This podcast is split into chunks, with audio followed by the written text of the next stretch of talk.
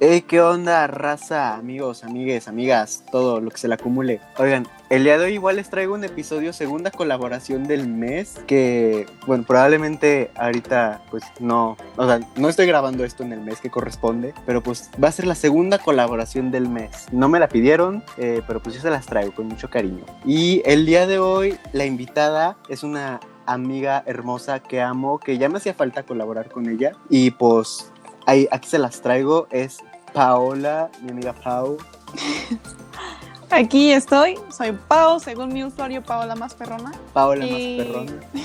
Mm, digamos que nos conocimos en Instagram hace un chingo de años, hace como cinco años. creo. ¿Tanto? Oh, por Dios. Sí, no, porque fue cuando yo seguía, bueno, yo empecé a seguir a Shari desde el 2000. Ay, yo a Shari creo. la seguía igual desde como 2012, 2013. Bueno, pero en mi cuenta personal, en mi cuenta de fotografía, pues igual, bueno, X. El punto es que creo que sí, desde el 2015 o 16. Oh, por Dios, o sea, seguíamos en prepa, vaya. Ah, Bueno, ¿tú ibas en secundaria? sí. Ay, no sé, la verdad. De, es que yo a Shari la sigo desde que ella estaba en prepa. Ah, sí, yo igual, pero porque somos de la generación. Ah, ah, bueno, yo no, pero no sé, me gustaban sus fotos y me siguen gustando sus fotos. Está cool. Ahí, por si ocupan, está como My Life a Shari en Instagram. A ver si nos escucha, corazón, corazón. Corazón, corazón. Pero a ver, Pau, cuenta de ti. Cuenta, puedo contar que ya salí de la universidad. Que salí Cuenta de esa todo lo que tú quieras. Preséntate, tú date. Aquí no hay filtros, tú date. Pues no sé, soy una persona de no tengo tantos filtros, así como tú dices esto no tiene filtros, pero trato de tener no trato de no tener tantos filtros con mis amigos porque no me gusta ser hipócrita, pero eh, me gusta leer desde el 2012 creo, desde que estaba Cazadores de Sombras, los Juegos del Hambre, todo eso me pueden decir básica, no me importa. Acabo de salir de la universidad, eh, estudié publicidad y medios. Estoy en busca de mi servicio social, esperando que todo esté bien y entré en una agencia de publicidad cool, pero who knows. Y nada, estoy acostada con mis gatas. Pau es amante de los gatos. Ti- Tiene, a las que ubico son a Alice y a Tessa. Nada más tengo dos. Ah, bueno, solamente tiene dos. Pensé que tenía más, pero bueno, tiene a Alice y a Tessa. Ahí sus gatitas. Literal están aquí al lado dormidas, las dos juntas. Ay, mi vida. Que, bueno, como decía Pau, nos conocimos por Instagram, pero pues eh, no es sorpresa, creo que todas las colaboraciones que ha habido aquí en este podcast eh, son amigos que conocí precisamente por Instagram. Prefiero socializar por ahí que por, este, en persona. Ay, sí, mil veces. Eh, eh, la gente es más bonita en Instagram porque pues encuentras a gente con gustos en común. Eh, la verdad yo no recordaba que a Paula seguía desde hace tanto. Recuerdo cuando empecé a hablar con ella más o menos y eh, creo que le había pedido su número para meterla a un grupo, Ay, no me pero acuerdo. yo, yo sí porque te, tenía, te guardé como Pau Negra No, no, ah, porque tu usuario es Pau Black gracias. y te guardé como Pau Negra que eh, me dio risa porque es que dije ay cómo la guardo cómo la guardo es que Pau capaz si la confundo con otra Pau y pues ahí Esa la Pau jamás me Negra la habían hecho, ¿sabes?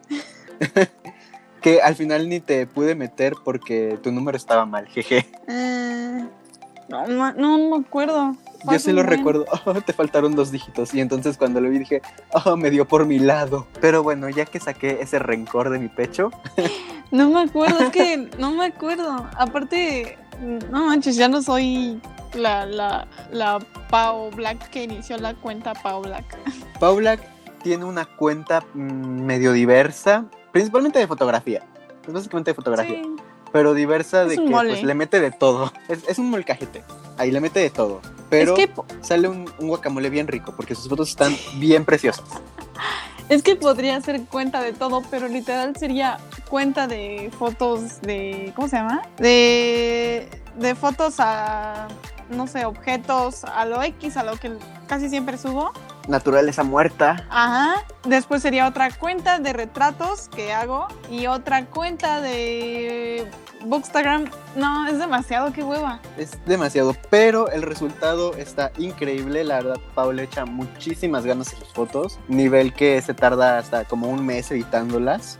Sí. Porque que no los engañen, raza. Una buena foto igual se edita. Nada de que hay una foto sale buena de la cámara. No, también se editan. No, Y no una- salen así.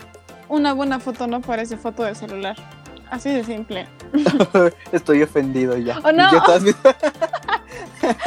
o sea, yo me refiero, por ejemplo, eh, mm, luego veo fotos que parecen tomadas por el celular o que hayan sido tomadas por, por la cámara, por diversos aspectos. Bueno, tú sabes, ¿no? De enfocar los puntos, el campo, todos los elementos que hay.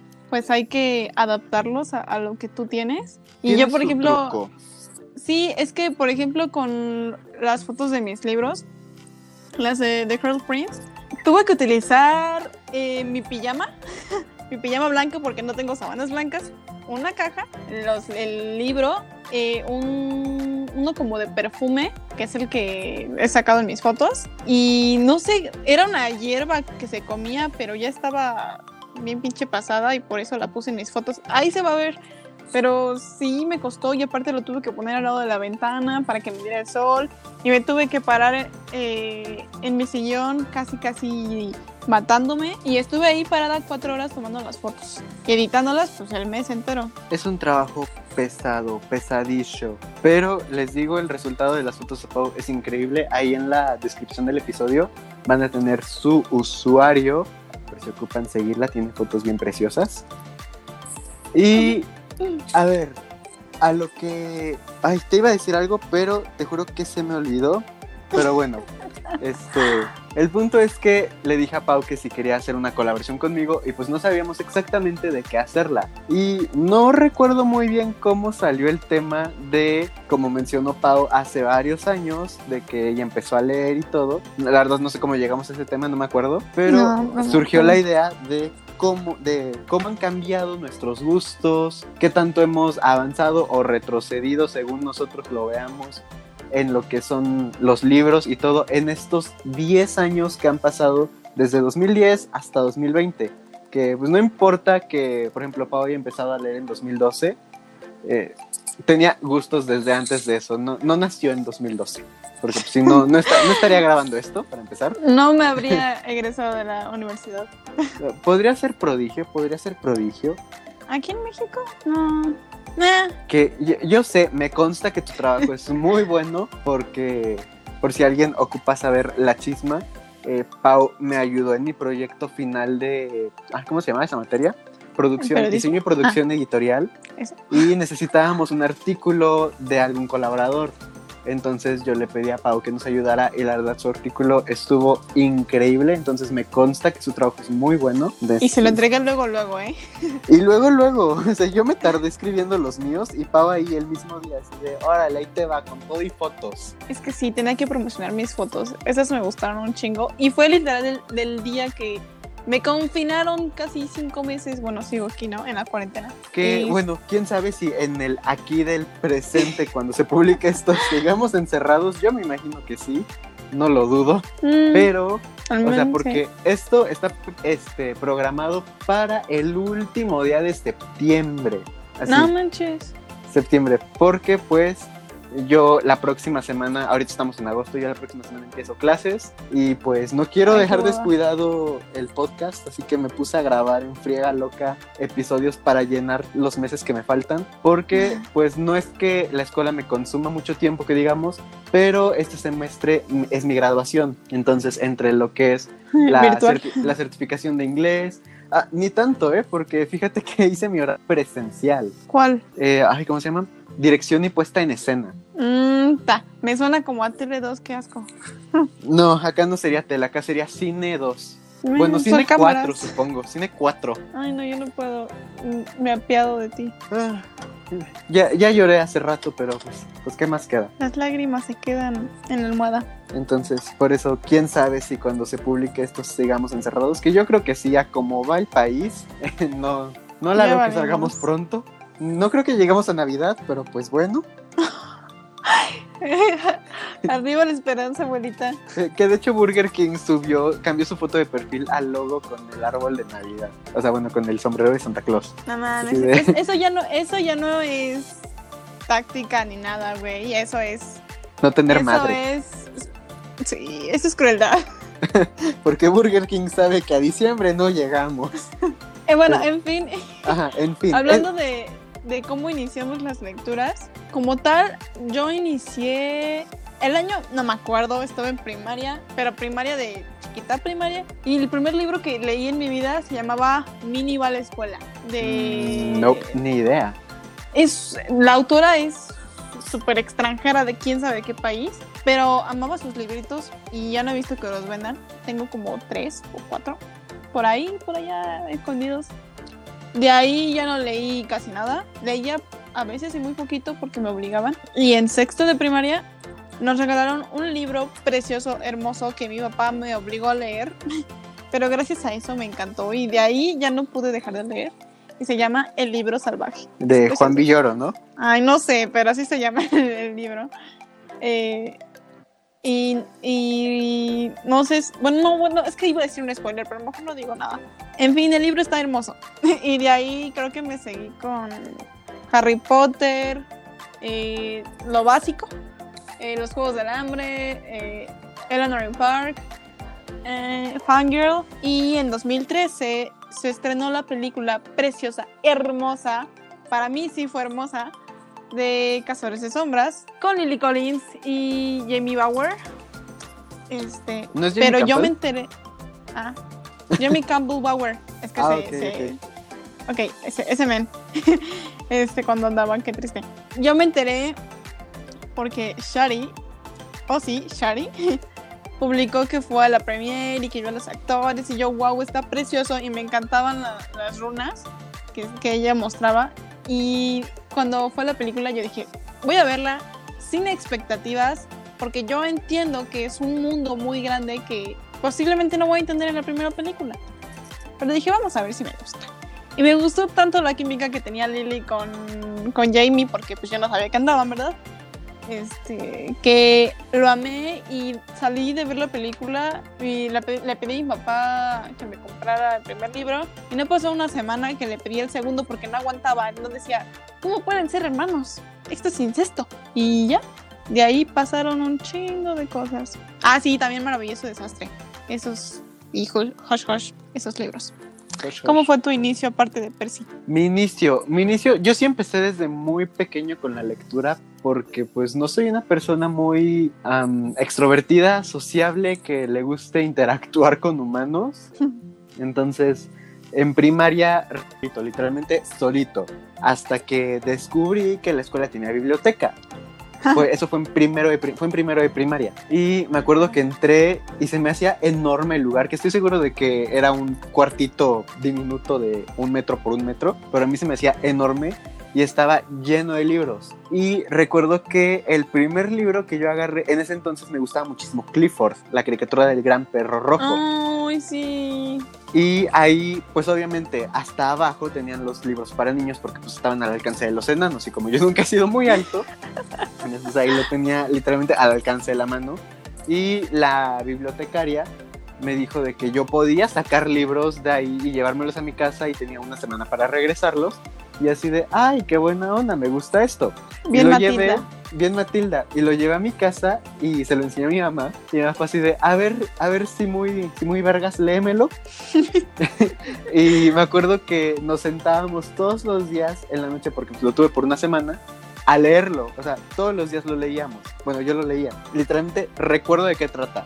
Era de que el perro, no me acuerdo el perro morado y el amarillo, ¿cómo se llama? Había Este, perros morados. Sí, los amigos de Clifford. este, No, estaban bien junto con drogados. Clifford y la niña, la güerita, había hecho un montón de hojas para que pues los perros jugaran. Pero el amarillo y la morada, bien pasados de, este, de verga, se les antojó aventarse antes de que pues pudieran jugar todos. Ahí el montón de hojas. Y entonces cuando llegó Clifford así de, oh no, ¿qué pasó con el montón de hojas? Y los perros así de, no, yo no sé. Y luego el perro amarillo empezó con su crisis existencial de, es que no es bueno mentir.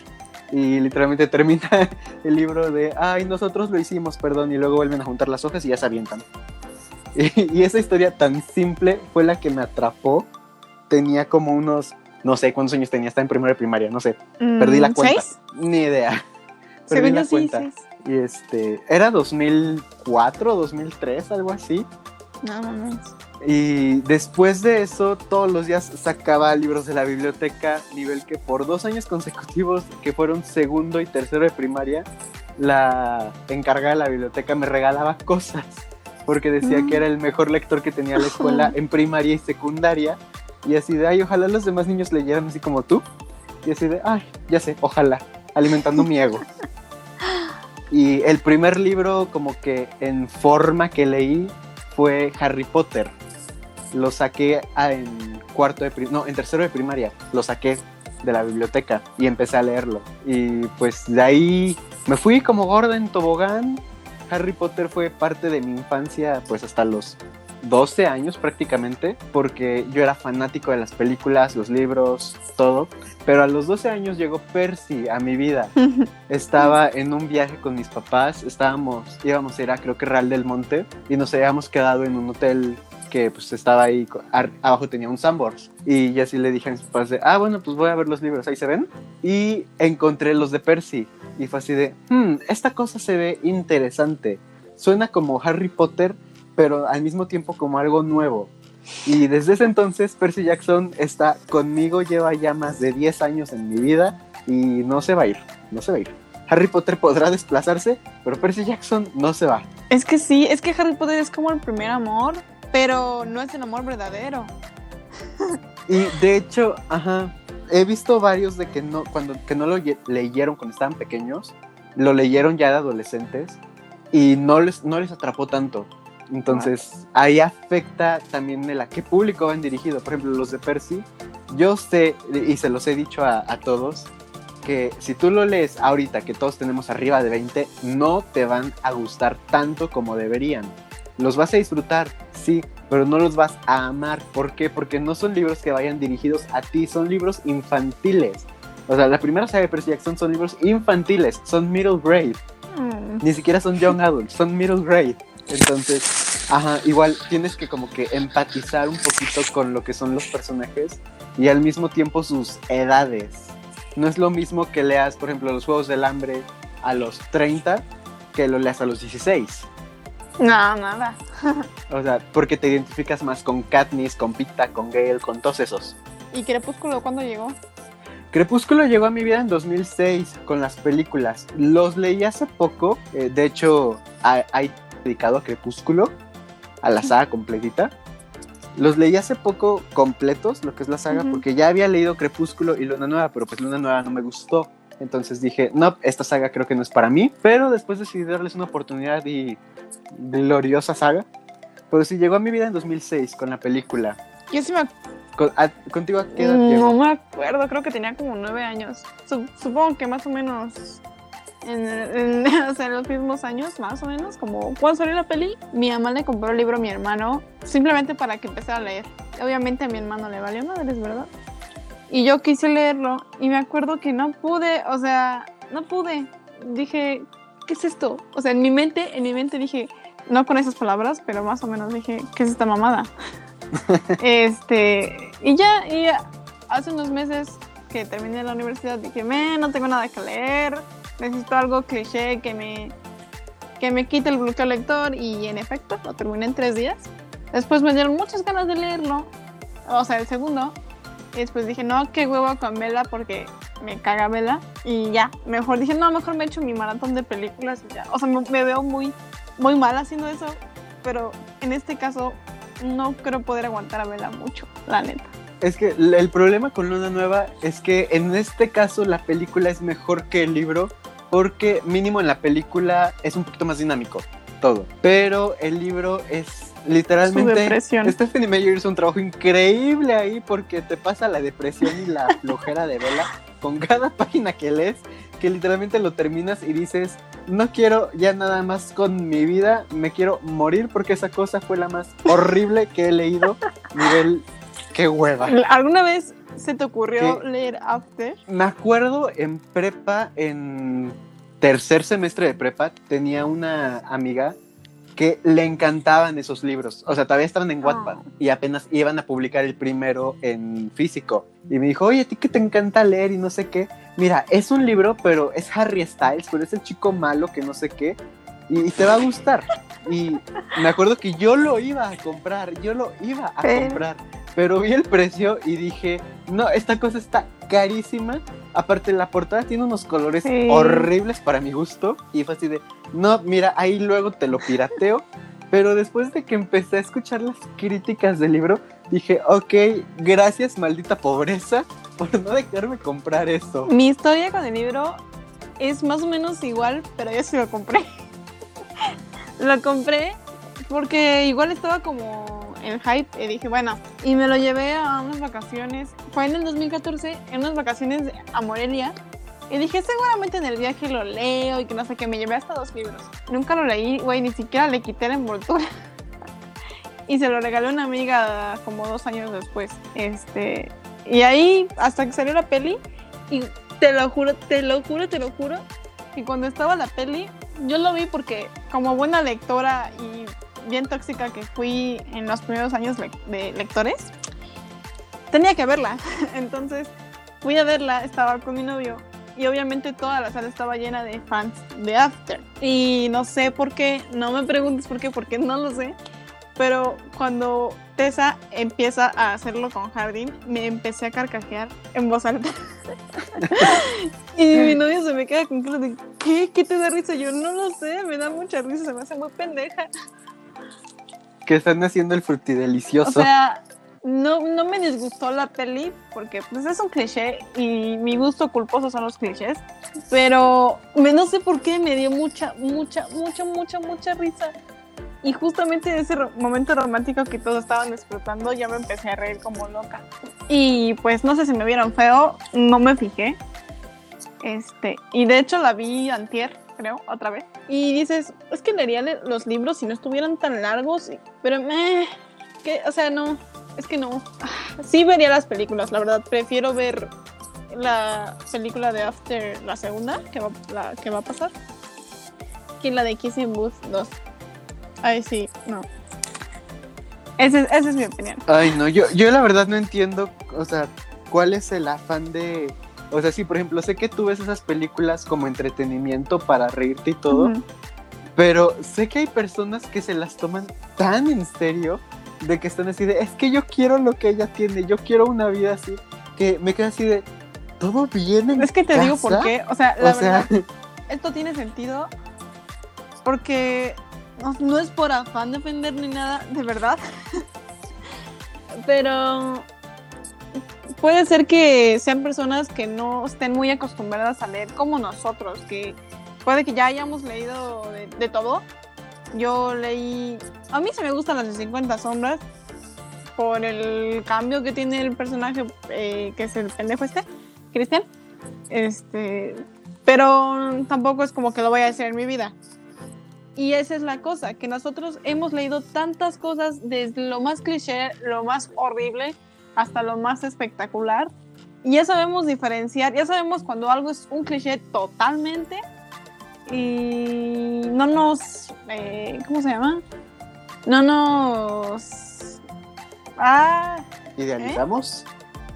¿Idealizamos? eso y no nos aferramos a, a- a querer eso como muchas otras chavas y que les dicen básicas y pues no puedo culparlas porque creo que todos tenemos Sí, básico, es que- creo que todos tenemos algo de básico a final de o cuentas. deja tú no ahorita pero en algún punto de nuestra vida todos hemos sido básicos entonces Ajá, el que más, el que menos. Por ejemplo, el típico vato machito de, oh, es que escucha Molotov, no sé, es básico. Es un básico. Porque a final de cuentas todos los vatos machitos que escuchan Molotov dicen lo mismo. Y es de lo que ellos se quejan de las morras básicas. o de los tipos de, ah, es que ya bájale a tu kissing booth y todo eso. de, son los típicos Vato, eres igual. güeyes que, que son músicos bueno que dicen Ajá, ser músicos O sea, ellos también son súper básicos. Que tienen su foto de perfil ahí con su guitarra muy diferente según ellos y siempre salen con una guitarra con una batería. en efecto Así, te puedo apostar a que tienes mínimo 5 así en tu Facebook. O sea, no tiene nada de malo hacerlo. El pedo está cuando ellos.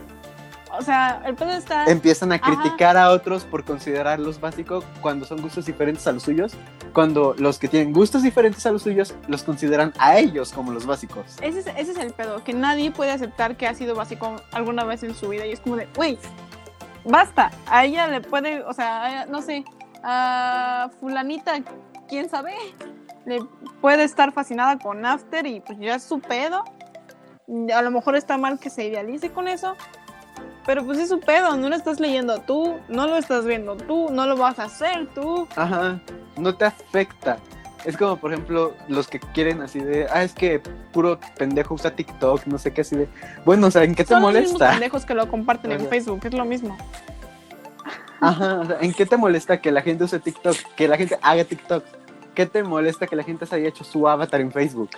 O sea, ¿en en qué te afecta? No hay nada. Y ¿En de verdad es que yo, yo era de esas personas, y te lo digo, yo era de esas personas, de, de las que se pasaba eh, diciéndole a todos que eran unos idiotas por hacer esas cosas o las cosas que no me gustaban. Y veo y digo, güey, qué pendejas. Qué pendeja era, o sea, neta.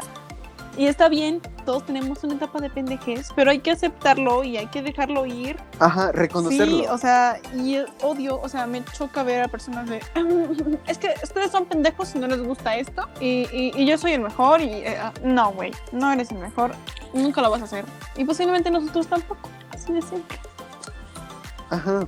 O sea, de hecho, igual, ya que nos sinceramos, yo igual era el morro castroso, horrible, eh, como en 2013 más o menos, de que me acuerdo que era el único vato que leía en toda mi generación. Desgraciadamente era el único que leía. La chica de hasta atrás con Entonces- los lentes. Ajá, o sea, eh, era como que la morra de los plumones, pero sin los plumones. En lugar de plumones, libros. Y nivel, o sea, de que tantito alguien me decía algo que yo considerara tonto, ahí ya me veías gritándole desde el otro extremo del salón, así de hasta de lo que se iba a morir y de ignorante jamás los, los bajé. Y ahora que lo, que lo veo en retrospectiva, estoy así de, ay Dios, qué vergüenza, ¿por qué me dejaban hacer eso? Porque, porque nadie me callaba, o sea, o sea, no. Tipo, todos somos diferentes, nadie tiene por qué tener los mismos gustos que tú. Y está Y, bien. O sea, por ejemplo, a fin de cuentas, para eso están, o sea, tu grupo social. O sea, como decíamos al principio, de que en Instagram está súper chido y todo, pues porque ahí conocimos a gente con gustos en común que es un poquito difícil encontrar en la realidad porque todos somos súper diferentes. Hablando de eso, últimamente yo había estado mandándome muchas eh, notas de voz con Andy.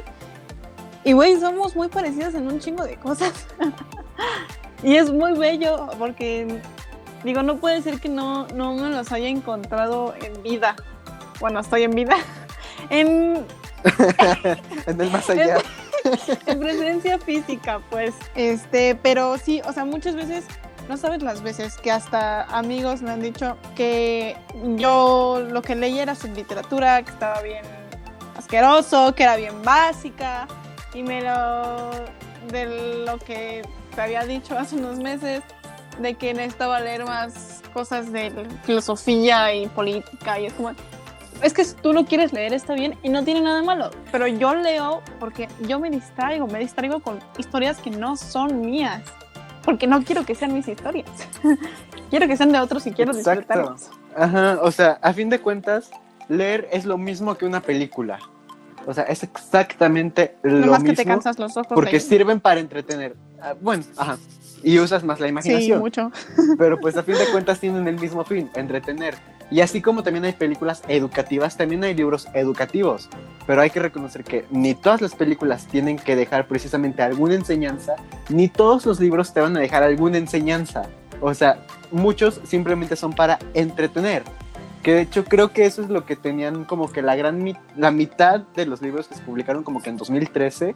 Porque mientras la mitad tenía su moraleja súper profunda y todo, la otra mitad era siempre entretenimiento. Al principio sí era Cazadores de Sombras, que era. Empezó como simple entretenimiento. Y eso es un tema que quería tocar. Este. eh, que ya después verás cuando puedas leer los siguientes.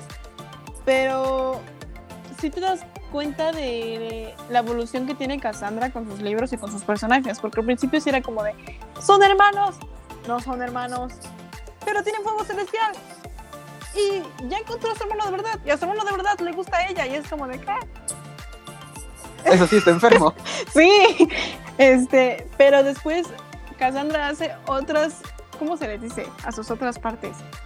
Como otras trilogías, otras bueno, otras historias que hace del mismo mundo y va metiendo cosas, eh, temas que sí pasan y te va, aunque es eh, ciencia ficción con amor, pues sí lo piensas, o sea, sí sientes por los personajes y sí te pones a pensar de que es algo que muchas personas deberían eh, informarse, como lo de Tai, que es autista, o lo de...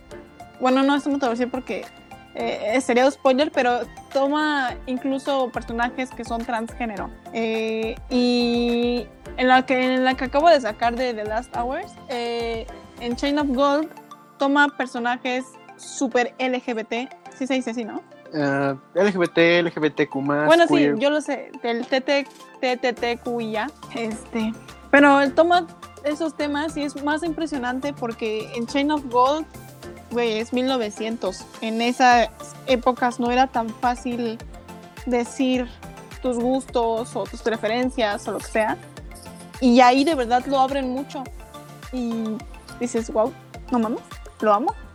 amo, o sea, cada, libro es una, es una enseñanza más de esa mujer. Y aunque son libros que leí hace casi 10 años, mmm, se van a quedar en mi vida para siempre. Y esos gustos que es el principal tema, no, no creo que vayan a cambiar. De verdad, yo, Cassandra puede sacar un libro de iglesia y yo lo voy a comprar. Así de simple. Por si alguien no ha leído Cazadores de Sombras, y con iglesia no se refiere a la estructura física. Al gato inmortal. Se refiere a un gato. se refiere a un gato que se llama iglesia. Que por cierto no sé dónde está en Chain of Gold porque no lo ponen. Pero bueno, esa es otra, esa es otra mm. cuestión que no es de hablar aquí. Este, pero sí. Pero, o sea. ¿Qué? ¿qué, ¿Qué es decir? Pues nada más eso, que puede que así como personas cambiamos de gustos, esos mismos gustos que a lo mejor a muchos, como tú dices, de que puede que no les guste Harry Potter por la edad en la que lo empiezan a leer, mm, si la autora decide publicar más cosas y la autora como tal, ella misma evoluciona para mejor, creo que nunca se va de tu vida. Esperemos, esperemos que lo haga, que mejore. Que le quiten las redes. Eh, sí, por favor, ya quiten. A Rowling, no a Cassandra. Sí, a Rowling. ¿Qué, habla, ¿Qué ibas a decir tú? Que, o sea, como tú dices de que cómo se nota la evolución de Cassandra y todo. Por ejemplo, muchos autores igual lo tienen. Muchísimos van este, cambiando, pero se van evolucionando, se van volviendo más progresivos, más incluyentes, que reconocen que hay problemáticas actuales que pues necesitan ser habladas, ya sean políticas, económicas, sociales, lo que sea. Por ejemplo, los libros de A todos los chicos de los que me enamoré son los primeros libros que leo que mencionan el tema del calentamiento global. Tampoco lo mencionaron. sí, eh, hay una parte en la que Lara Jean está en el jardín y empieza a quejarse del calor que hace y luego empieza a reflexionar de, es que este calor no se sentía, por ejemplo, hace 10 años, porque ahorita estamos en invierno, no tiene que hacer calor, pero pues probablemente se deba a la contaminación que incluso se ve en el cielo. Mm. O sea, eh, tocan temas que muchos como que los omiten, pero pues siguen siendo importantes. Ajá, están. Por ejemplo, esta, ¿cómo se llama? Ele no, no es Eleanor, ah, Rainbow Rowell. ¿Y qué? Eh, cuando escribió Eleanor y Park y Fangirl, era un tiempo sí, cercano, pero era diferente. O sea, aunque hayan pasado 5, 6, 7 años de que se publicaron esos libros, son diferentes, o sea, el contexto cambia. Cañón. Y se puede notar, por ejemplo, en lo que es Carrion y Wayward Son, porque son más, es, ¿cómo decirlo? Más profundos en cierto sentido, porque de hecho el de Wayward Son toca temas de secuestro igual, o sea, que es algo real que pasa, y la discriminación LGBT, o sea, porque los libros de Carrion pues son LGBT, pero al ser fantasía, muchos libros que tocan esos temas se centran más que nada en la relación bonita y los problemas de pareja y todo eso, pero no muchos se centran en lo que son los problemas cuando sales a la calle, que principalmente es la LGBT-fobia. Y pues los tocan algunos autores ya más cercanos a este año, a esta época. Lo peor es que Entonces- siempre va a haber personas que digan, o sea, mm, me ha tocado ver personas que ven que una película pone de principal a alguien de, repre- de representación LGBT o en un libro o así y dicen, ay, es que porque son incluyentes y que no sé qué y así. Es como de... eh, Los tiempos cambian. o, co- o con Eh, lo de la Vilma. pareja blanca heterosexual.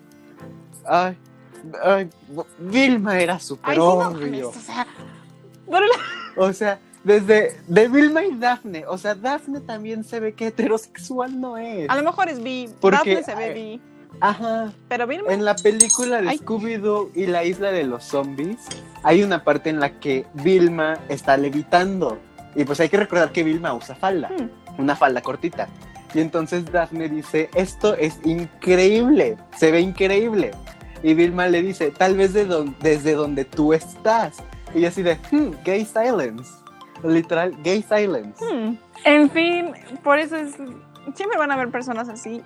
Pero O sea, Fred tampoco se ve heterosexual. Digo, ¿viste la película Scoop? la, la que. La, ¿Cómo se llama? ¿La live action? No, eh, la que salió este ah, año. no, no la he visto.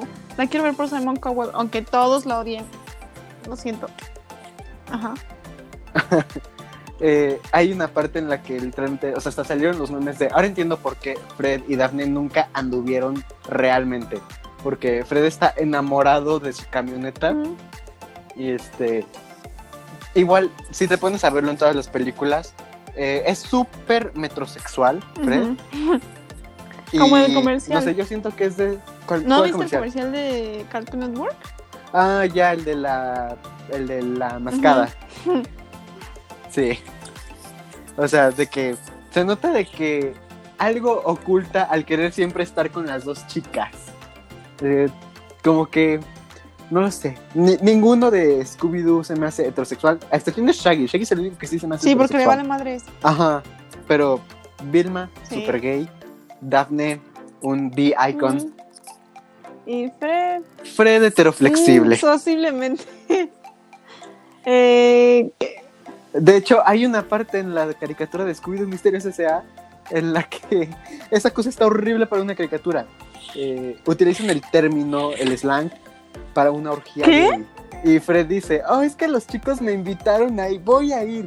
Y alguien sacó la captura de ese momento y puso en Urban Dictionary qué significaba y decía orgía what gay. the fuck. Así de, ok, sí.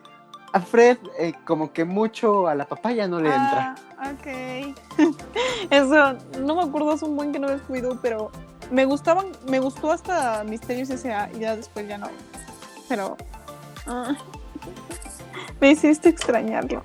Y otros temas muy importantes que poco a poco, al menos como lector te das dando cuenta, eh, es cuando hablan de los trastornos.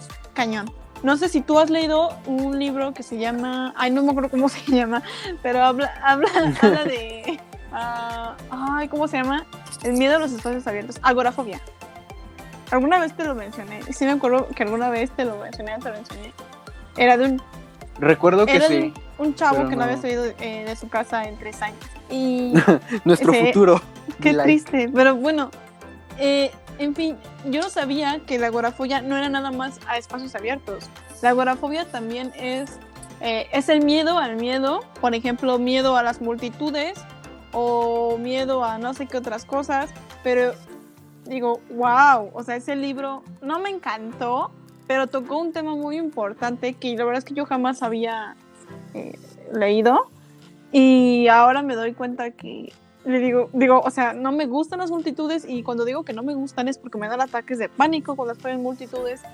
Eh, el espa- los espacios abiertos los odio, odio las películas de- del espacio exterior o, de, o del mar. Neta, no tienes idea de cuánto las aborrezco, menos las de Piratas de- del Caribe. ¿Y la sirenita?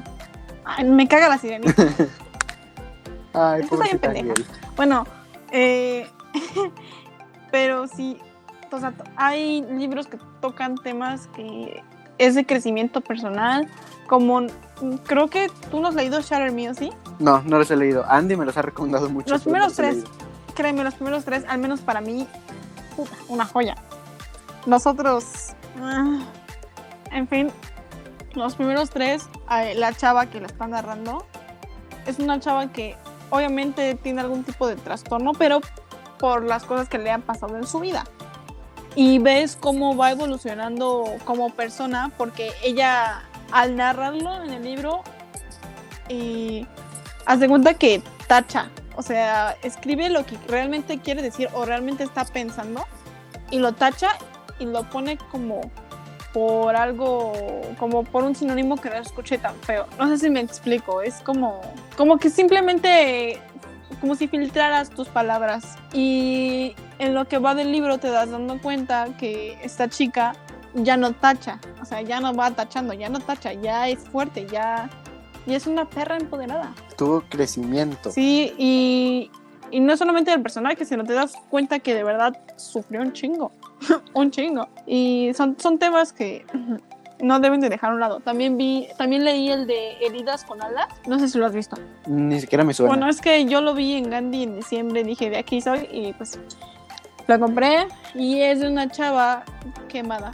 O sea, literal, sufrió, estuvo en un incendio con su prima y mejor amiga. O sea, su prima era su mejor amiga. este, y solo sobrevivió ella. Y al final, ah, sí, estaba con su prima y sus papás.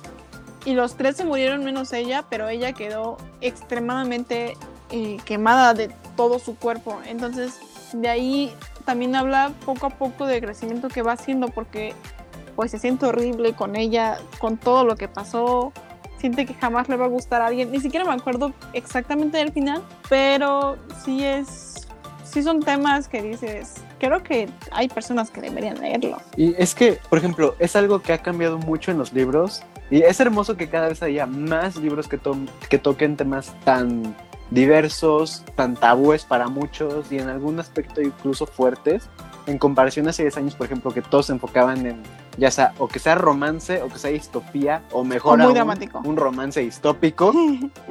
este, por ejemplo, el libro de Hecha de Estrellas habla sobre lo que es la violación y el cómo te afecta eso cuando eres amigo de la víctima y el cómo poder apoyar a una víctima de violación. O el de Hate You Give. También, ajá, el de Hate You Give, que cada vez hay más libros que tocan el racismo, que de hecho ahorita que mencionas de Hate You Give, yo aún no lo he leído, pero he leído la trilogía de Una vida oculta, que igual ahí en el podcast está el episodio para el primer libro. Eh, son libros de fantasía en los que te disfrazan el racismo. Que la primera vez que yo los leí no lo noté. Yo lo pensé así de, ah, pues es la típica batalla de brujos blancos contra brujos negros. Pero cuando lees el libro y te pones a pensarlo, es una alegoría al racismo porque incluso el protagonista hace muchísimo énfasis en su color de piel. Dice, es que yo soy más oscuro que todos a mi alrededor. Todos a mi alrededor tienen la piel impecable, súper blanca, y yo no, yo soy como la oscuridad. Oh. Y, o sea, es como que entre el, el aspecto de que es un brujo blanco, mitad negro, y el que pues está haciendo la referencia al color de piel, como que es algo que va más allá de la simple magia blanca o magia negra. Además de que el protagonista sufre muchísimo físicamente, físicamente y sus ancestros igual sufrieron físicamente. Cuando, por ejemplo, si son magos, bien pueden como que sufrir con medidas mágicas y todo eso, pero ellos no. A ellos, por ser brujos negros, los torturaban. Ah. ¿Qué libro dices que Entonces, el lado oscuro. ¿Es el que acabas de leer? Sí, que ahorita estoy releyéndolo. Ah, porque dijiste que te dejó como destrozado, ¿no? Sí, pero más que, más que nada por el hecho de que yo ya sé el final y le, hay muchísimos spoilers en el primer libro de cómo termina. Literalmente. De eso hay sirve muchísimas partes que te cuentan el final. entiendes, dices, ahora entiendo todo. Ajá. O sea, llegué a una parte que era spoiler así al intenso y dije, ay no, por Dios, y se me puse a llorar, me puse a llorar, porque el final de la trilogía es, una, es un final muy cruel porque además de que es una alegoría al racismo, también es este, un libro LGBT. El protagonista es bisexual y se encuentra en su dilema entre el amor de su vida, que es una mujer, y el que no es el amor de su vida, pero está enamorado de él. que es un chico. Ah, ya, ya. Entonces estás, estás, o sea, sea, a mí me gusta ella, pero yo te gusto a ti. Y así de, pero es que no sé por qué, pero tú también me mueves el tapete. Y no, no se sintió nada forzado, porque al principio sí te lo ponen como que heterosexual y todo, pero en el segundo libro descubres que no, que es, bi- es bisexual. Entonces, ahí de... Y, y de hecho ese libro se publicó en 2014. Wow. O sea, y, y lo estoy leyendo y estoy así de, ok, para 2014, que estaba en su auge los Juegos del Hambre, Cazadores de Sombras, los primeros tres libros, Eh, este, Maze Runner y todo oh, eso, sí está, sí está intenso. O sea, para, eh, comparándolo con los libros populares de ese año, sí está intenso. Mm, Pero se nota como poco a poco van como que agarrando problemáticas ya más reales, alejándose un poquito de lo fantástico. Por ejemplo, Maze Runner, este, ahorita que lo mencioné, sus problemas son bastante fantásticos en cierto sentido, en comparación con Divergente. Divergente es un poquito más... Ay, pero pinche Tris, qué bueno que se murió. Ay, perdón. Ay, ya sé. No te preocupes, aquí se pueden dar spoilers de Divergente porque es mi trilogía odiada. Odio Yo esa también trilogía. amé el primer libro, me acuerdo cómo lo amé, pero. Ah, ya sé, pero Insurgente está horrible. Dices, güey, pinche Tris. Estás tonta. De hecho, para que te hagas una idea, Insurgente es como Luna Nueva. No mames. Qué bueno que nunca lo leí. ¿Y leíste Hush Hush? Lo amé. El segundo, creo que no, ¿cuál es el segundo Eh. o el tercero, que es el peor. El segundo es Crescendo. Ah, uno de los uno de los cuatro entre el segundo y el tercero, uno de esos dos es el peor. No me acuerdo por qué, pero Sí, sí. es el, es el segundo. Cuando se va Patch. Porque Nora se, ajá, porque Nora entra en depresión, conoce a Scott. Pinche luna nueva. Eh, Ajá. De hecho, hay como que si te pones a pensarlo, en esos entre esos años, eh, principios de la década del 2010, como que la maldición del segundo libro está presente. Luna Nueva, el peor libro de Crepúsculo. Insurgente, el peor libro de Divergente. Eh, este, ¿Cómo se ¿cómo llama este? Crescendo, el peor libro de Hush Hush. Hermosa Oscuridad, el peor libro de Ciudad de Criaturas. ceniza. Para mí es el primer. Ciudad de Ceniza, me aburrió muchísimo. Menos lo Ciudad de jamón. Ceniza. La verdad no recuerdo nada, pero eh, como te decía la otra vez, eh, recuerdo mucho a partir de Ciudad de Cristal. Recuerdo en Ciudad de Ceniza que están en un barco y que. Jace iba con... Simon. Ay, no, ay, el malo, el padre Valentine. de Clary. Ese, ese, Valentine. Porque estaba convencido de que era su hijo. Pobrecito. Ay, güey, lo de Imogen Y cuando intentan sacar... Cuando intentan sacar del closet a Alec, Te caíste sobre el cuello, güey. esa, esa escena me encanta, esa sí me encanta. Pero es que sí, porque conocí a Maya y Maya es un asco. Fue un libro que lo único que me gustó fue cuando la reina Selly obliga a Jace y a Clary a besarse enfrente de todos y Simon se queda como de... cuando todavía era incesto. Sí, pero no sé por qué todos queríamos que sucediera. Me todos gustó. queríamos que sucediera. A mí no me lo van a negar. Sí, el- los fandoms están bien enfermos. Que de hecho, hablando de fandoms, compara, o sea, sí, ahorita yo sé que los fandoms siguen igual de tóxicos. En Instagram y en Twitter son No, y en Twitter. ¿no? horribles los fandoms. Pero deja tú los de un solo fandom, sino los de la lectura en general. Ah, Son así de, ay, rayaste un libro. blasfemia". alguna vez me dijeron eso, te lo juro. Yo antes sí los rayaba y ahorita sí digo no lo vuelvo a hacer, pero pero sí me criticaban un chingo por eso y así de y Mis libros están súper rayados, porque además de que todos tienen mi nombre, los subrayo, a veces les hago dibujitos, anoto cosas a los lados y al final, si el libro me gustó mucho y estaba escuchando música en ese momento, pongo la canción que estaba escuchando en ese momento que lo terminé. Mm, yo nunca he podido hacer eso, nunca he podido literal. Ahora sí que rayarlos, no. Eso lo hacía como igual como por 2014, 2015. Y ya después lo dejé de hacer y preferí ponerle post-its, la verdad. Se me hace un poquito más cómodo, pero ya, ya no juzgo por eso, ya no. Ya, ya no. A fin de cuentas, los libros son objetos. Hay que reconocer eso. Yo son vi- objetos. Sí, tienen historias maravillosas y todo, pero son objetos. Yo vi un, un, por ejemplo, una imagen hace unos meses o hace un mes que me hizo pensar mucho, que decía, no puedes juzgar a, a alguien porque rayé un libro, porque eso significa que dejó eh, una marca de él en el libro. Algo así, algo así iba la frase, pero dije, ah, no mames, sí es cierto. Nunca en mi vida lo había, lo había pensado. Dije, pues sí, que los rayen si quieren.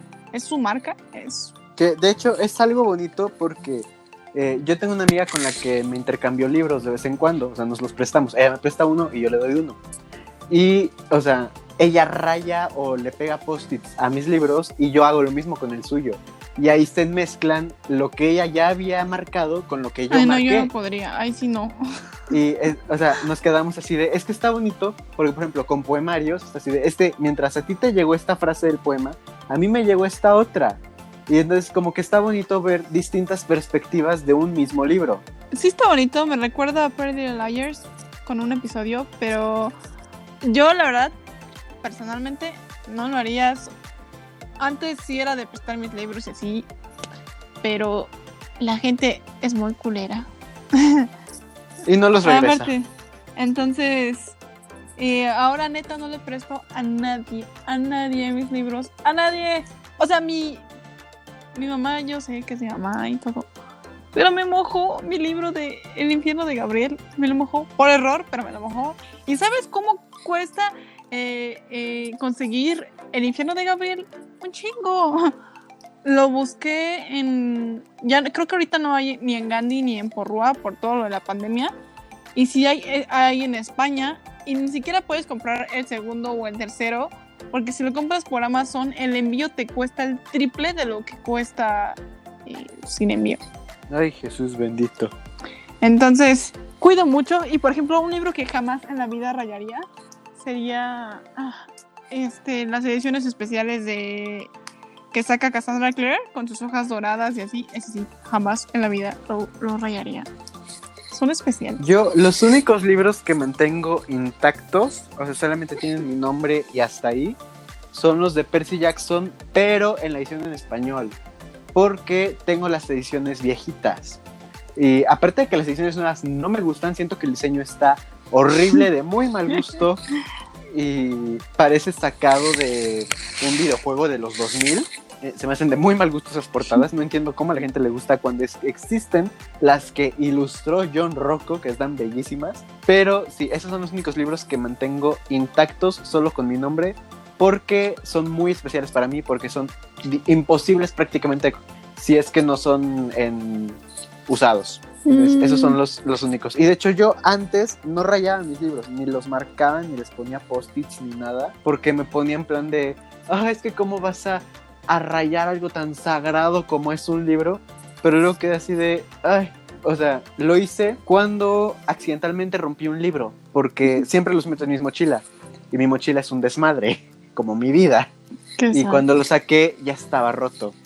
Y entonces primero hice el coraje y luego cuando vi que pues no, o sea, no era gran cosa, solamente era la portada lo que se había roto tantito y de una esquina, dije, bueno, el contenido sigue intacto. O sea, por ejemplo, probablemente no te guste, pero mis libros de Cazadores de Sombras están dados a la fregada. Los primeros cuatro están mojados. No, hombre, te voy a matar. Bueno, mientras Pero- no sean los de pasta dura en inglés, No, son la no edición preocupes. en español común y corriente. Es que lo que pasa, yo tuve una mudanza de ahorita donde vivo. Y este, cuando me trajeron los libros, puse una trayectoria de otro estado para acá. Y un estado a más de mil kilómetros. y entonces cuando llegaron los de, la, los de la mudanza, estaba lloviendo, porque estábamos en plena temporada de lluvia. No, no. Y las cajas obviamente las pusieron todas en el piso. Y casualmente mis libros de Cazadores de Sombras eran los que estaban al fondo de las cajas. No. Entonces cuando las abrí fue así de, ah, el río Nilo. Pero pues como en ese entonces yo ya estaba así de, mientras pueda leer, por mí no hay problema. A fin de cuentas son mis libros, cada quien hace lo que quiere con sus cosas. En efecto, yo sí soy muy picky para comprar libros. Eh, los de Harry Potter, ves que compré hace meses, o creo que fue el año pasado. Compré los primeros cuatro de las nuevas portadas preciosas en inglés británico. Bueno, en inglés de allá, pues. este. Y te juro que de cada libro había como cuatro copias ahí en Gandhi. Y esas cuatro copias eh, buscaba el menos madreado. Te lo juro. Y me veían con cara de esta niña y yo de, sí, pues esta niña se los va a comprar, así que se callan. bueno, en, en, ese aspecto, sí, igual cuando los estoy comprando, sí me gusta que estén bien cuidados. Ya que yo los desmadre, ya es otra cosa. Es otra cosa. Pero me gusta que pues estén bien cuidados, aunque, por ejemplo, si es un libro que solo hay uno y llevo buscando desde hace meses y está todo jodido, así de, me vale, esperé meses por ti y pues ahí te llevo. ¿Cómo cuál? Ah, tengo alguno, tengo uno, estoy seguro que tengo uno, pero ahorita no se me viene a la mente, pero te lo juro que lo tengo. Uh, estoy, estoy, pensando, estoy pensando, pero se me viene a la cabeza uno que yo rompí, que es el de la estrella de mis noches. Ese yo lo rompí, pero ese libro está horrible de maltratado. Porque ah, yo pensé que el libro como tal. No, el libro lo amo, pero yo traía una bolsita de gel en mi mochila, la bolsita se me rompió de las bolitas de gel y atravesaron el libro y el libro literalmente tiene agujeros, el libro. Qué triste. Entonces, pero no, no recuerdo alguno que esté súper maltratado, pero que haya estado buscando mucho. Por ejemplo, mi libro de Love Simon, ese está súper maltratado, pero ese así me lo dieron y me encanta que esté... La portada era blanca y me la dieron casi café. Pero me gusta eso. Como tus calzones. Como mis calzones. Me gusta eso porque el libro fue un regalo de mi mejor amigo. Ese ah. libro era de él. Y entonces cuando lo vi todo con las esquinas rotas, todo cochino y así. Se vio la experiencia. Es que está bonito porque este libro ya tiene una historia. Así de. está bonito. Es un libro con historia, aparte de su historia. personas. Ay, ya me dijiste viejo. No, no, no, tío, o sea que ya ves que en muchos programas, películas, libros, lo que sea, ven a los... Ay, mis pantalones, mis gatos. Eh, ven, a los eh, señores como sabios porque las arrugas son como experiencia o algo así. En fin, así son los libros, punto. Así son los libros. Pero, a ver, o sea, ¿cómo consideras tú tus lecturas? ¿Cuál ha sido el cambio más drástico que has tenido? desde cómo empezaste ahorita. O sea, omitiendo los que te encantan leer, por ejemplo, Cazadores de Sombras, sí, sí, sí. algunos clichés. O sea, uno que, por ejemplo, en 2012, que lo hayas visto y dijeras, no, yo no pienso leer eso, y ahorita en 2020 lo vieras y dices, es que sí me dan ganas de leerlo. A ver, bueno, vamos a hacer lo contrario porque tengo muy en mente cuál es, neta, ahorita me caga la madre. Y a lo mejor muchos pueden estar eh, de acuerdo conmigo y otros me iban a decir, estás loca. Pero todo, todo lo de John Green me castra la madre. Todo. Menos Will Grayson, porque ese sí estuvo bonito. Pero. Las partes de David Levithan estuvieron bonitas. Eh, asco. No sé. Mi odio, odio, no sabes cuánto odio los libros que en algún punto, o sea, todo va muy bien, en algún punto la alguien sufre de alguna enfermedad terminal, alguien, ya sea la abuelita de, el caso es que... Mm, ¿Cómo te explico? Impacta en, en, la vida, en las decisiones o en el rumbo del libro y eso me castra. Por ejemplo, no sé si has leído el del... Ah, Un beso en París o algo así se llama. Ay, sí, sí me gustó. me encantó, pero cuando le llamó eh, le llamaron al chavo este de que su mamá tenía cáncer, era como de, es neta. ¿Por qué? O sea, yo no entiendo por qué en casi todos los libros tiene que haber al menos una palabra que diga cáncer refiriéndose a la enfermedad. O sea, a mí no me gusta la enfermedad, antes me gustaba menos, pero ahora lo veo como de, güey, como por qué, o sea, ¿cuál es el sentido? Por ejemplo, en TDA, o sea, en lo de Cazadores de Sombras, este, dicen que la mamá de los Blackthorn murió de cáncer de hueso. Y es como, ¿no pudo haber muerto de otra cosa? ¿No, no se le pudieron haber eh, comido los demonios? No lo sé, algo así. Digo, es casa de sombras. Y... Eh, bueno, fíjate que eso me gusta en los libros de fantasía, cuando mueren por algo natural, porque es así de, mientras tú esperabas que, por ejemplo, muriera, no sé, eh, por un demonio, un dragón, una sirena, lo que sea, eh, que muera de viejito, que muera por un paro cardíaco. Así de. Pudo haber muerto como de un que lo paro más cardíaco, humano. Pero es que si te das cuenta, de verdad, de verdad, en la mayoría de los libros siempre va a haber al menos una vez donde mencionan la pinche enfermedad. Y no lo digo porque odie a las personas que tienen la enfermedad, por supuesto que no. Pero em, no sé por qué lo hacen. O sea, me, me pone a pensar. Hace unos años yo neta ni siquiera podía mencionar la palabra de que me daban ataques de ansiedad porque hipocondriaca. Este. Y ahorita, gracias a Grey's Anatomy, eh, lo pude como. mm, lo pude, ¿cómo se? Lo pude afrontar y ya lo puedo decir y ya no me causa nada como antes. Pero sí me fui dando cuenta que en los libros, güey, va a haber algo de alguna enfermedad o algo así dramático. Odio que hagan eso. Odio, lo odio, lo odio, lo odio. No sé, no sé por qué lo hacen. y eso es de, de, de Bajo la misma estrella. no mames, ni siquiera. Me da vergüenza que, que fui al cine y lloré en las escaleras porque no había lugar en donde se Ay, ay, no, Entonces, Yo no la vi en el cine, creo. mm, La, la vi directo en DVD. Bueno, qué bueno que yo no la compré. Pero sí me cagan, me, me, me, me cagan esas historias. No de que tratan exactamente sobre eso, porque de hecho, no sé si lo sabías, pero Bajo la misma estrella fue la razón por la que nacieron los libros juveniles.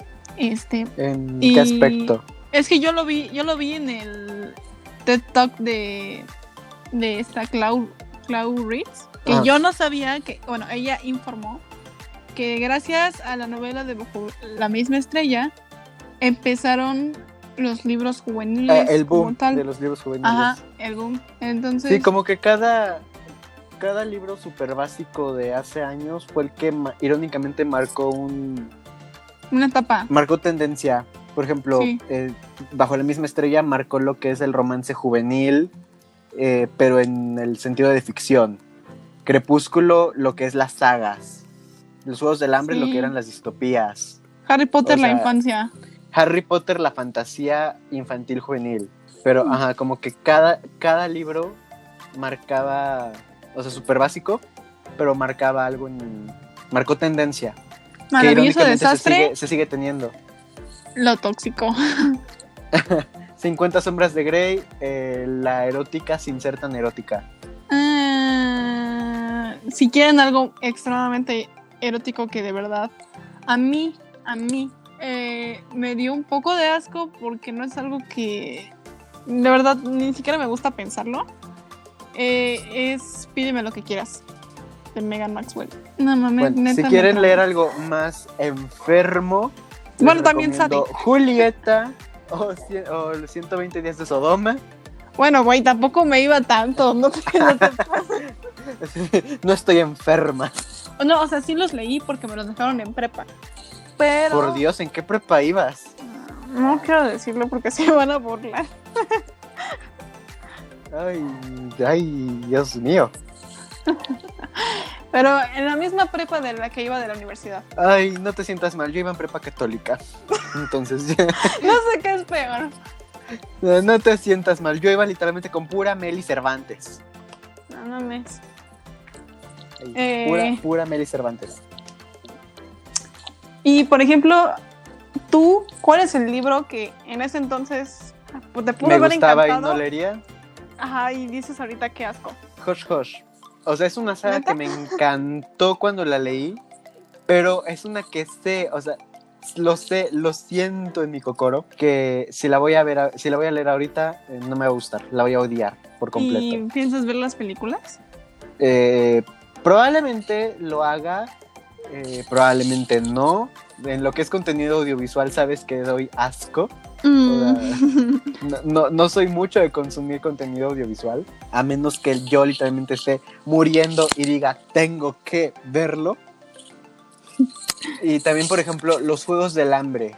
Me acuerdo que me encantaron, pero son libros que no releería, porque sé que no me van a gustar. De por sí yo no soy fan de las distopías. Divergente arruinó ese gusto que le tenía a las distopías. Porque sí, Mm. Divergente es mi trilogía prohibida. De hecho, no sé qué sigue haciendo en mi librero. No, no sé qué sigue haciendo ahí. ¿Por qué no me ¿Y de Maze? Runner no te gustó? Eh, Maze Runner me encanta, amo esa saga. Pero ahí entro en conflicto porque digo, es que me gusta mucho, pero es que siento muy feo que, o sea, haya sido un acosador sexual el autor.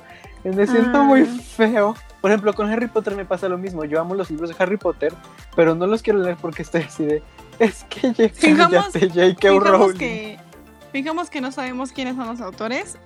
¿Team Piedresa o Team eh, Brenda Jabón? Team Piedresa. No, yo soy Team Brenda Jabón.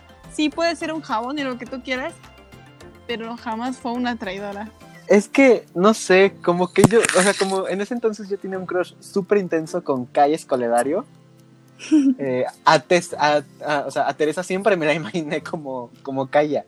Porque pues desde que vi en la película que iba a ser ella, y en ese entonces, antes de que saliera, yo estaba leyendo los libros, pues de, excelente, hagas lo que hagas, yo te voy a amar. Es que, bueno, pero el personaje de los libros sí fue una. Bueno, yo la odié con mi vida. Y dije, no puedo, no puedo creer que neta la shippeen con Thomas cuando. Eh, de esos, fíjate que sí tengo ganas de releerlos, ¿eh? Ahora que, ahora que hablamos de ellos. El primer libro es buenísimo. Y el segundo, el segundo El segundo me encantó. El segundo, Sí. ajá, igual fue mi favorito. Ahí se rompió la maldición de Luna Nueva. Porque es, me acuerdo que ese fue el primer libro en prepa que me acabé en un día. Estaba en primer También- semestre y me lo acabé Oh. en un día. También, también se rompe, si, si es que se cuenta, con los de Tid. Eh, Príncipe Mecánico es mi favorito de los tres. Príncipe Mecánico es muy bueno. Fue el primero que sí me hizo pasar coraje de la saga por lo de Will, de la maldición y todo eso. Ajá. Pero sí me acuerdo que me tardé en leerlo porque las primeras 20 páginas me aburrieron. Y como yo sé, si, de- si en las primeras 20 páginas no me atrapas, mi capacidad de retención es mínima. Entonces, no. Y sí me acuerdo que lo empecé a leer como por agosto, algo así. Y lo terminé en agosto del año siguiente. No. Me pasó eso con el segundo de TDA. ¿Cómo se llama? Eh, Lord of El de- Shadows. Ajá, Lord of Shadows. No, no, yo. mm, si algún día los vuelvo a releer, que tal vez así sea. eh, no sé, no sé, el segundo libro fue como un limbo para mí. Me tardé tanto en leerlo que solamente lo leí para terminarlo. Y muchos odiaron Queen of Air and, Dar- and Darkness. Muchos lo odiaron porque muchos. eh, bueno, si te lo digo, sería spoiler. Eh, sí, porque es un libro muy ¡Ay, alejado de lo que es la saga principal. Ay, bueno, es que hay un ship, no te voy a decir de quién es, a lo mejor si lo sabes, pero bueno, hay un ship que es de tres personas. Oh, por Y también-. Ajá. Entonces, eh, también al final, no te voy a decir en qué termina, pero al final pasa algo que a muchos no les gustó. A mí, a mí sí, y eh, a mí ese libro me super ultra mega fascinó, lo amé. Y es, fue un libro tan largo que tenía como se- 700 páginas casi. Lo acabé en un mes, no sé cómo, pero así fue. Y, y yo amé, o sea, yo amé ese ship, o sea, neta, lo amé y no es porque yo sea poliamorosa, sino porque, digo, alguna vez al menos entendí el sentimiento de, de- de estar enamorada de dos personas al mismo tiempo. Yo sí fomento el poliamor. Cualquier cosa, inbox. No, pero al menos yo sí lo amo. Muchos eh, eh, odian ese ship de esas tres personas, pero yo, yo, yo sí fomento el amor de esos. Lo- lo- los amo. Este, no sé en qué punto iba, no sé por qué lo dije. ¿Por qué lo dije? De Ah. que el segundo libro fue un martirio para Horrible. ti. Sí. Y, por ejemplo, ah, se me había venido uno a la mente. Ah, ya. No sé si leíste alguna vez los libros de Hija de Humo y Hueso. Mm, vi que decían que eran muy buenos, pero los veía tan largos que nunca me dieron ganas de leerlos. Eh, Fíjate que se pasan rápido. El primer libro, igual, me lo acabé en un día. Está buenísimo. ¿What? Este, de hecho, tengo muchísimas ganas de releer el primero, pero me lo pienso porque en el segundo igual cumple la maldición de Luna Nueva, porque el segundo fue un martirio, un suplicio, lo odié. se me hizo súper aburrido. Literalmente todo lo interesante para mí pasó en las últimas 20 páginas. Y en Mm. cambio, el tercer libro, el tercer libro está buenísimo, porque Mm. es como que, creo que fue el primer libro de fantasía que leí que involucra lo que es la religión tal cual. Y pues como yo salí huyendo de escuelas católicas, eh, cuando en el, el villano es el papa, queda así de, ay, fascinado. ¡Qué Porque coincidencia! El, villano es el papa. Y me acuerdo que lo estaba leyendo en clase de religión, el tercer libro. Porque en prepa pues, todavía llevábamos religión. y yo ahí así, de, ay, sí, qué bonito. Y luego, ejemplo, pásense las Biblias y yo no. Eh, mm, eso me recuerda a lo de la religión. Una vez, la vez que estaba leyendo, la primera vez que leí El infierno de Gabriel y que tenía el libro en físico, me acuerdo que mi papá estaba hablando con un, no sé si era familiar, amigo, una de esas dos, este, y, eh, y esta persona pues es cristiana. Y dice, ay, qué bueno que leas, porque pues el libro en físico tiene 600 páginas. Y yo no sé qué. Y me dice, ¿qué lees? Y yo así de... "Ah". Y pues lo vio y se me queda. "Ah". Y yo. "Eh". Y, lo- y aquí lo irónico es que no es que trate del infierno, de verdad, es puro erotismo. O sea, no sé qué está peor, que si trate del infierno o del erotismo. Ay, Entonces- eh, ninguna de esas dos cosas son malas. Entonces, la verdad, esa es otra recomendación. El infierno de Gabriel. El primer libro, creo, según yo, es el mejor de los tres. Me fascinó. Me, me acuerdo que en ese tiempo yo estaba en Adiós el amor, vale caca, lo odio. El amor no existe. Estaba así, exactamente igual que tú. Entonces, Solamente que yo sí estoy siempre. entonces leí ese libro. Me tardé un poquito porque, pues sí, tiene un chingo de páginas. Y después de que terminé de leerlo, dije, no mames, amo a Gabriel Emerson. Lo amo con la vida. En ese entonces, ¿no? Y meses después tuve novio y ahora llevo casi cinco años. ¡Tarán! Mi relación de cinco años ha sido ninguna. Con los libros. No, tampoco. Percy lleva más. Pero, pero no. Ni mis calzones duran tanto. Oye, qué triste, pero... Mi ropa sí. Tengo ropa de sexto de primaria. ¿Y dónde queda? Sí, no crecí. Ah, yo no quiero di- averiguarlo. En sexto di mi último estirón. Bueno, si te refieres a que estiramos las lonjas, también es diferente. Ah, bueno, esa es otra cosa. Pero, a ver, eh, ¿no se te ocurre algún libro de que, así como te había dicho, de que en, e- en ese entonces a tus primeros no gustó. no lo hayas querido leer y ahora te llame la atención? Así de, Mm, es que no sé qué tienes. ¿Te, Tal te vez- bonito? Tal vez los de Firelight. ¿Los de la dragona?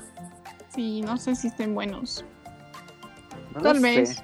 Siempre me quedé con ganas de leerlos, pero nunca los compré como tal y decían que no estaban malos.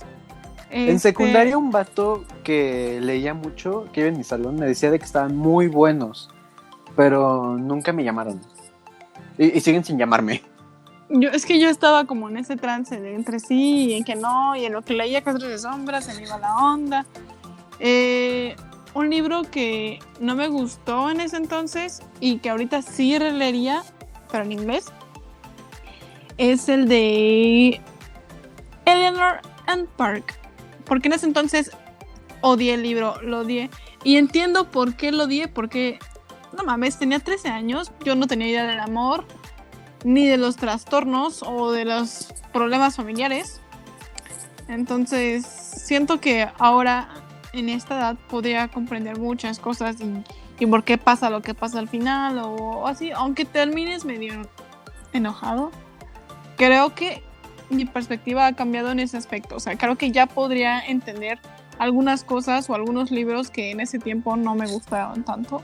Y de la misma forma, puedo decir libros que me habían encantado, pero eh, ya no. A ver, yo, por ejemplo, eh, mi cambio más drástico fue los libros de terror. Porque yo antes era una persona súper miedosa. O sea, nivel, me llevaron a ver la de Annabelle unos amigos en prepa y estuve ¿Y en la mitad de la película con los ojos. As- así te lo pongo con Annabelle, que la vi hace poco y me empecé a reír. Dije, esta porquería me dio miedo. Mm, No, yo sí sigo siendo miedosa, no, no Eh, jamás. O sea, por ejemplo, el primer libro que leí de terror fue El aprendizaje de Víctor Frankenstein, Una oscura obsesión, que igual, ay, yo aquí promocionando cada episodio que tengo. Este, igual tiene su episodio aquí en el podcast. Este, no es un libro así que digas, uy, un Stephen King, eh, un Lovecraft y eso. No, pero sí está, eh, es un libro de terror, tal cual. En Gandhi me acuerdo que lo encontré en la sección de terror y lo busqué en internet y sí, dice género terror es juvenil. Y fue el primer libro que leí que sí me hizo así de, ay, no, sí me dio cosita. Porque hay una parte de una persecución con unos monstruos. Y, y el cómo te la describen, yo, yo sí quedé así de, ay, no, casi me hago pipí aquí. Y eso fue como en 2013, creo. Y después pasaron años hasta que leyera mi primer libro de terror, que fue El Resplandor. Ah, Lo leí The en Shining. 2000 The Shining, que irónicamente es mi película favorita. Este, eh. Eso- libro lo leí en 2017 Ajá. y, y lo amé, quedé fascinado. Y a partir de ahí cada vez tengo más y más libros de terror, que de hecho el mes de octubre, ahí por si alguno ocupa, van a ser, van a ser puros libros de terror. Ay, no, no hagas eso. Eh, Porque ahorita estoy leyendo El Exorcista Ay, no, de cállate. William odio. Peter Blatty. Ay, mi mamá súper miedosa cuando me lo compré. Porque fue así, de, es que ¿cómo vas a traer a la casa el libro del exorcista? ¿Qué te pasa? Y así de, pues así como lo Ah. estás viendo, sí lo traigo. Mm, eso me recuerda, bueno, no del exorcista, de The Shining. Me recuerda un capítulo de Friends en el que Joey, si lo ubicas, ¿no? Joey, sí. Ah, Joey y Rachel intercambian libros porque Rachel está leyendo Mujercitas y Joey está leyendo eh, The Shining. Bueno, lo está releyendo porque dice que le encanta. Es que es muy bueno. Y dice, no, es que es el mejor libro, que no sé qué. Y dice, es más, le dice a Rachel, es el mejor, pero el más aterrador. Tanto así que cuando me da miedo lo pongo en el congelador. y es como... que no, no me acuerdo por qué lo había dicho. Pero me da risa porque se ponen como de reto intercambiar de libros. Y Joy lee Mujercitas y, y Rachel eh, pues lee The Shining. Y al final como que se spoilean sin querer. Primero fue sin querer y después ya fue como por pelea. Y le dice, le dice esta Rachel a, a Joy, ah sí, pues Beth se muere. Y le dice, ¿qué? y, y ya, este, y le dice, dime que no es cierto, dime que no es cierto. Y dice, está bien, no es cierto. Y al final del capítulo le dice, le dice a Rachel, Rachel, Beth se está poniendo enferma. y, y Rachel le dice, ¿quieres que lo pongamos en el congelador? Y yo, sí, por favor. Ay, no. Me acordé mucho de eso por de, de Shining. Lo siento. Stephen King tiene libros muy, muy buenos. The Shining es una joya. Me acuerdo que el- yo tengo la mala costumbre de leer libros de terror en la noche. Porque por alguna enferma, las cosas de terror me ayudan a dormir. What the fuck, por, si, Bedros? por si alguno sabe, el, sí lo veo. Cuando me paro muy temprano y sigo con sueño, pongo un video de Dross y me vuelvo a dormir. De la- ah, no mames. A mí me Este, lo quita, eh. Por si alguien ocupa llevarme al psicólogo, porque esto no es muy normal. Psiquiatra, por favor. psiquiatra. Pero The Shining sí me quitó el sueño, porque eran como las 3 de la mañana que lo terminé de leer y literal sí quedé así de, ay Dios mío.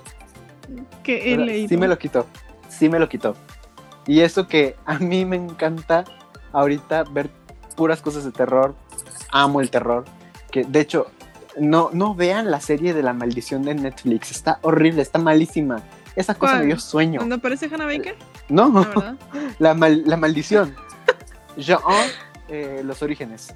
Que no, creo que no se pronuncia Jean porque esto lo estoy diciendo como, como se llama francesa, pero es la japonesa, la de las películas de la maldición. Ay, no. Qué pinche ¿Qué? miedo las odio. O sea, no. se supone que te contaban la historia verídica de las en que se inspiraron para las películas. Pero no mencionan en ningún momento la dichosa maldición, que es lo Mm. importante, porque se supone que ese espíritu era por una maldición muy fuerte que había en esa casa.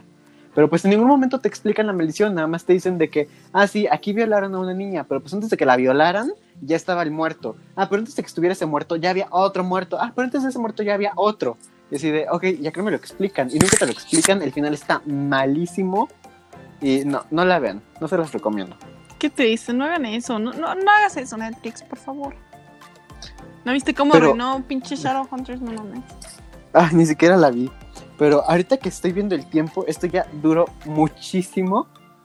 Este, Ya, nada más para terminar, para terminar.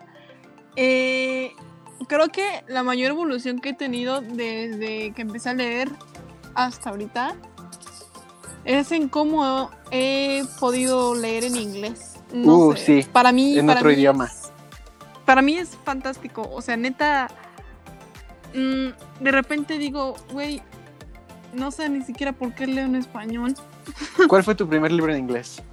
Primero, pero primero, primero, primero, creo que fue la selección. Ay, Preciosidad, sí, ya lo sé. ya sé. Este, lo vi en Gandhi y no lo leí todo, pero sí, o sea, fue el primer libro que leí después de haber leído el, otro en español. Después, como tal, completo, fue Fangirl, eh, súper fácil de leer. Después fue Harry Potter, que la verdad no pensé que le fuera a entender, pero fue demasiado sencillo. Y de ahí ya me fui como Gordon Tobogán con Mm, creo que los de Shatter Me. Después de los de Shatter Me, leí Chain of Gold. Que créeme. Ah, ah, sí, porque leí el primero de Thief, de Clockwork Angel, en inglés. Y la razón por la que empecé a leer en inglés fue porque en 2014, cuando empecé la prepa, yo quise leer City of Bones, porque tenía el libro en inglés, con la portada de la película. Entonces dije, vamos a leerlo. Y yo pensando que era una experta en inglés y todas esas cosas, al final de la clase me puse como a llorar casi casi, porque no llevaba ni tres páginas y ya había apuntado en una libreta como 50 palabras que no entendía. Yo así de... Me resigné. y hasta que ya estuve casi terminando la universidad, fue cuando oh, le quise dar más oportunidad porque pues ya igual ya me voy a titular por el inglés. Y digo, no soy una experta, sigo sin ser una experta, pero sé muchísimo más que hace cuatro años. Y no sé, para mí, para mí es un orgullo poder leer eh, todas esas novelas, incluso Cassandra Clare. Cassandra Clare se me hacía la más difícil de leer en inglés. Y ahora mm, no, no me imagino leer, por ejemplo, Chain of Gold en español porque haz de cuenta que al grupito del hijo de, de Will, Will tiene su hijo James, y James tiene un grupito que es Matthew, Thomas, y ¿cómo se llama el otro güey? Ah, no me acuerdo. bueno, el caso que son cuatro, y en el libro se llaman The Merry Thieves, y en, en español, la traducción del español, no sé cómo le pusieron, que está bien feo, y aparte en, en el inglés, al personaje de Thomas, Thomas Lightwood, dice que se fue un viaje a España y que su arma son las bolas. Literal, así se llama el arma. y literal, son como las canicas esas con las que jugabas de pequeño chocándolas. Aunque, aunque se escucha mal. Pero de esas que eran como de juguetes, ¿sí te acuerdas? ¿No? Sí. Perdón el doble sentido. En inglés sí les ponen literal la palabra bolas y en la traducción en español le ponen boleadoras y es como de, güey, ¿por qué hacen eso? Y dices, ¿por qué me molesto en leer en español? Y para mí esa es mi evolución. Punto, fin. Es una muy buena evolución. Y pues más que nada porque disfrutas más un libro en su idioma original. Sí. O sea, por ejemplo, no es lo mismo leer un libro que se publicó en inglés que lo leas con la traducción española, porque pues en su mayoría son traducciones españolas, eh, a leerlo en inglés. O lo mismo si lees un libro que originalmente fue escrito en español, que lo estás leyendo en otro idioma, obviamente no va a ser lo mismo. Porque cada idioma tiene sus modismos, su slang, y su doble sentido de cierta manera que en la traducción se pierde. Cañón. ¿Y tu Entonces- primer libro en inglés cuál fue? Mi primer libro en inglés fue A Walk to Remember de Nicholas Sparks. Estaba en secundaria cuando Ah, lo leí. Estás cañón. Y este, bueno, eh, eh, bueno, voy a sonar súper mamón, pero como desde siempre estuve en escuela bilingüe, entonces, este, Yo también, pero por alguna razón no podía, ¿ok? eh, en secundaria ya estaba en, de los, en los últimos niveles de inglés, Oh. entonces, ah, no, no fue mucho problema para mí el inglés, porque pues afortunadamente tuve esa ventaja y de que me hayan tocado buenos profesores de inglés. Que a mí mi favorita, Miss Angie, la amo. No sé dónde esté, ni si, se- ni si siga viva o qué, Oh. pero siempre está en mi memoria. La mejor. Ah, y también Miss Eva, la amo. Eh, eh, Miss Eva era la perra sarcástica de la escuela, porque te odiaba, ah, odiaba a todos, pero como se hizo Botox, este, siempre tenía sonrisa en la cara. Se le veía súper falso, obviamente. Y, o sea, le decías de, así de, oye Eva, este, que- o sea, intentando sacarle la plática, y ella te veía con su sonrisa súper falsa y te decía, no, sweetheart, no, yo no te quiero. Y así de, ay, te amo. Te amo porque no me quieres. Y ahí empieza lo tóxico. De, de hecho, en esa fue mi miss de prepa. Cuando entré a la universidad fui a verla un año después. Y yo así de, ay, Eva, ¿te acuerdas de mí? Y así de, ay, claro que sí, tú sí me caías bien. Y yo, ay, también te amo. Y, y de ahí, de los libros de inglés, ¿hay alguno que te haya costado, la verdad? De- irónicamente, El Exorcista me está costando mucho, pero ¿Lo estás leyendo porque... en inglés? Sí, lo estoy leyendo en inglés. Oh my god. Este, pero no tanto porque esté. Bueno, sí, sí está complicado el inglés. Porque hay capítulos que son narrados por la mamá de Regan y hay capítulos que son narrados por el padre Damián Carras. Y el padre, pues, habla como un sacerdote. Entonces, literalmente hay muchísimas frases que literalmente ya ni existen. Así de. El vosotros y cosas así que pues en español no se usan, en inglés tampoco se usan el the y todo eso. Entonces, sí está complicado y más que nada el principio, el prólogo es súper pesado del exorcista porque están en Irak. Entonces, Ah, mézclale el Ay, no. idioma de sacerdote junto con términos, con- bueno, este libro te escribe la pronunciación tal cual de cuando es un extranjero. Entonces, intenta leer la pronunciación de alguien de Irak y estás así de, es que, ¿qué estás diciendo? Eh, es el libro que más trabajo me costó hasta ahorita. Mm, No, mí- no dudo que vaya a, vaya a haber más. Sé que los libros que se publicaron de 1980 para abajo son súper complicados de leer en inglés porque Uh. utilizan términos medio complejos. ¿Y tú ya leíste The Cruel Prince? No, ahí lo tengo, pero no lo he leído porque me estoy esperando a comprarme de, de Wicked King y The Queen of Nothing. Yo no Porque- sabes cómo amé ese primer libro, pero no lo pude leer en inglés. Mm, Es el único libro que hasta ahorita no puedo leer en inglés. Tiene demasiados términos de bosque y de hadas y, y es como de what?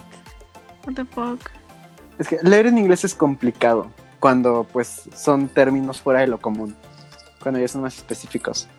Pero bueno, esto ya, ya, va, ya va para casi las dos horas. Este, eh, bueno, eh, aquí le dejamos, Pau. Este, fue un gusto tenerte aquí en el podcast. Se nos, fue, se nos fue la mano, se nos fue. Pero pues ahí, si alguien lo escuchó hasta acá, muchísimas gracias por escucharlo.